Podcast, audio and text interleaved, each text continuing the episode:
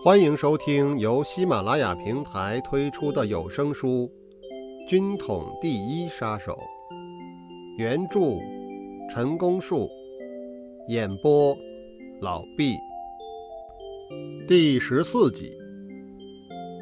这条路上一辆车子都没有，除了我们这一辆，对面开来的没有，后面跟踪的也没有。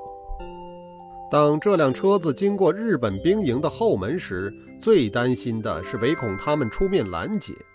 世维存了一点小心，他把枪搁在腿上，又用夹袍的底襟遮着，以防不测。可是持枪站岗的日本兵一动也不动，毫无反应。前进数百步，再经过美国兵营的后门时，用不着担心了。那个穿戴整齐的美国兵全做交通警，打手势指挥通过。寻路右转，再一个左转，是一座牌楼，这就是界限。进入户部街，已经到了我们有主权的土地上了。从发现目标起到此刻为止，全部过程前后不到五分钟。南浦兄告知张司机，先开到王府井大街东安市场。他和世维兄下了车，嘱咐张司机仍旧把车子驶回修理厂保养，请他先休息一天，有什么事情明天再说。临下车的时候，世维兄拍了拍张司机两下，以示谢意。不过，这位张司机或许还不明白是怎么一回事。南浦和世维在熙熙攘攘的人丛中步行到八面槽的清华园。我在北长街接到的那个电话，就是他们在清华园打来的。王大哥从六国饭店出来后，先到东单牌楼平安电影院门口下车，然后又换了一辆洋车回家。他刚刚擦了一把脸，正打算休息片刻，就接到我约他出来大家聚齐的电话。这一幕速度进行得飞快，有韵律，有节奏，丝丝入扣，无懈可击。虽然全部都是事实，倒无妨当做卡通欣赏。至此，还留下一项亟待了解的悬疑，那就是张静瑶怎么样了。此外，当然还有许多需要交代明白的后事。郑介民先生听完了大家的报告后，立即草拟电稿，拍给南京的戴雨农先生，一面整装，马上去中南海觐见何代委员长面陈一事。他起身的时候约我们晚上一聚。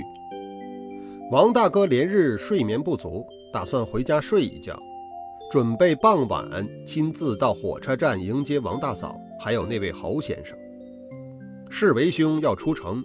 回家给两位老人家请安，南浦兄再去打听与六国饭店事件有关的消息。我要先打个电话给等在北长街的杨英，也有意写个详细的书面报告给戴先生。等到下午，当天的晚报上没有这件事情的新闻报道。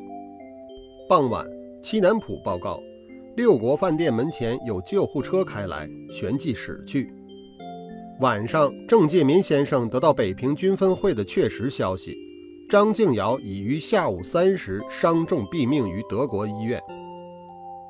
全部历程只是献祭一周的第五天，期间华北最高当局以及北平军分会的处境，无论从任何角度来说，都不能公布这件事，甚至于也不能承认这件事。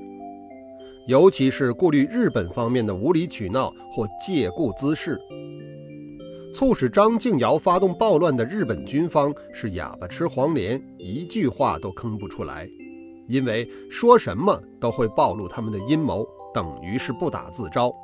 所以这一件奇案不久就沉寂无闻了，并未考察是经过了多少年。忽然又见有人在报章杂志上谈论这件案子。自此以后，就有不断的发现，一起于今，这就是影响深远之处。根据后续的情报证实，张静瑶的确在三楼开了三个房间，除了赵参谋长之外，还有副官及马便各一人。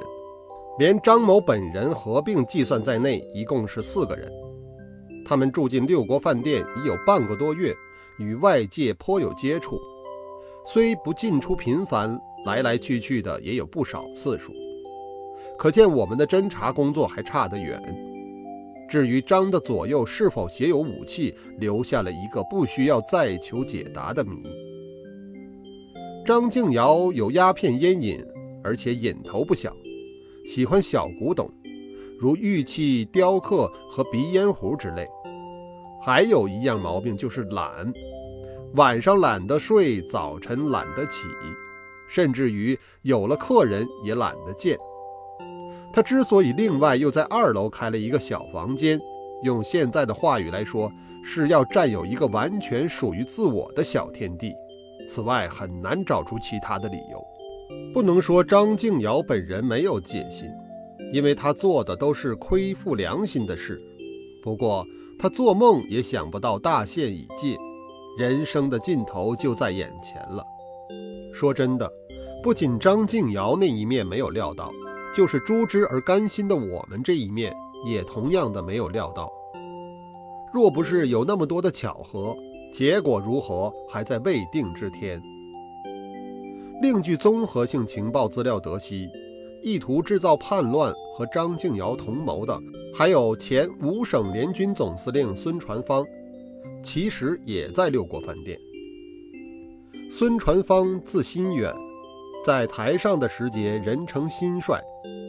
国民革命军北伐时期，孙迁至苏、浙、皖等五省。自封五省联军总司令。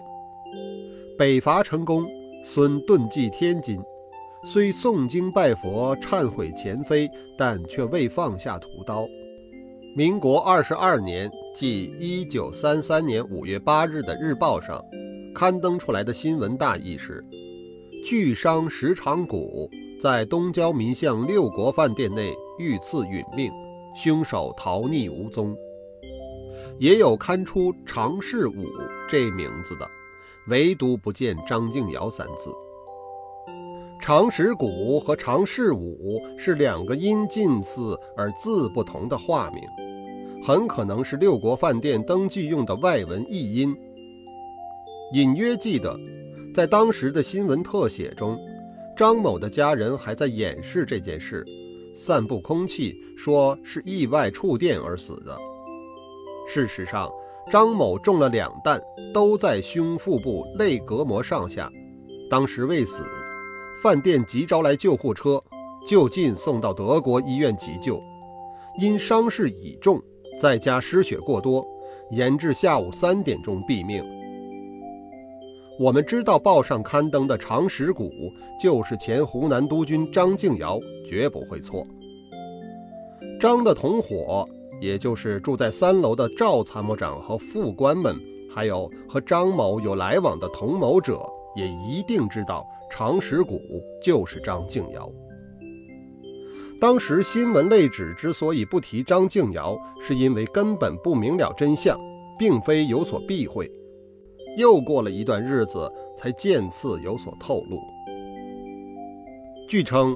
孙传芳住在六国饭店四楼，携有随从人员。孙张之间不但时有往来，而且还常在一起密议。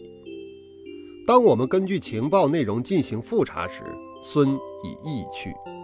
只听说在张敬尧出事的当天晚上，孙即迁出六国饭店，不知去向。当然，以逃回天津的成分居多。另有不同的说法。是孙传芳拒绝了日本方面的邀约，不肯与张敬尧同流。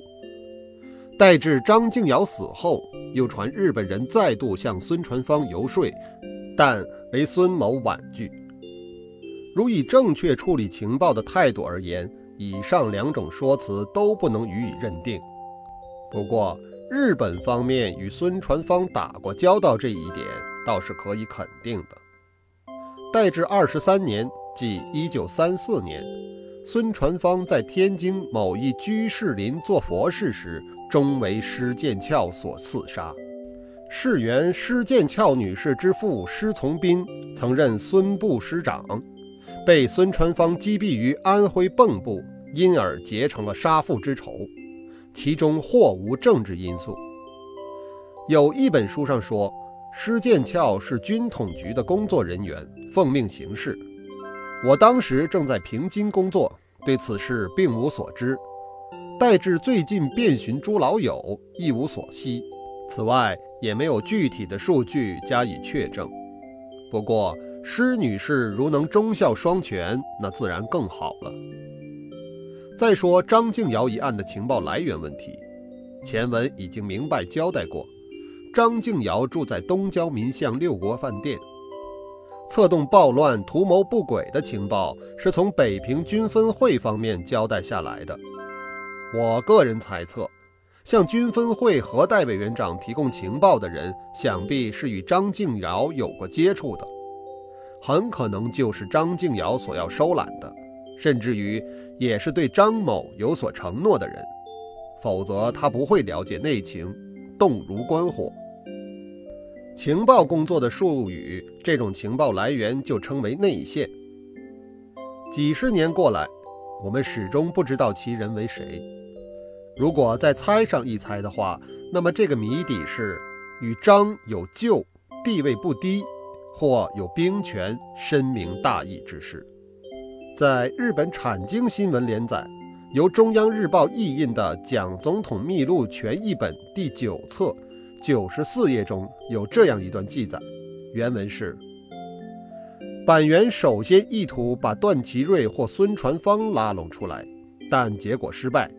接着则找到早年曾任湖南督军的张敬尧，乃至石友三等旧军阀接头。张敬尧自吹自擂说和宋哲元有深厚关系，向板垣卖弄。板垣深信不疑，曾经给予三十万银元的工作费。四月十八日，即民国二十二年，板垣密电关东军报告，张敬尧预定四月二十一日发动政变。宋哲元同时响应，并且要求关东军为援护张敬尧的行动加紧南下进攻。可是关东军则于十九日奉到撤退命令，以致此一策谋未见实现。我们引用这段文字，意在便于读者参考。我们对这段文字的可靠性并未深入地加以分析。照该书编辑要旨所言。从官方文书中引用之资料，用某某某，据此。板垣密电关东军报告的张敬尧预定四月二十一日发动政变，宋哲元同时响应这段话，是从官方文书中引用而来。也就是说，可以证实板垣确有此电。至于后来未见现实的原因，究竟是张敬尧吹牛，亦或内中人变了卦，那就很难讲了。第十四集完。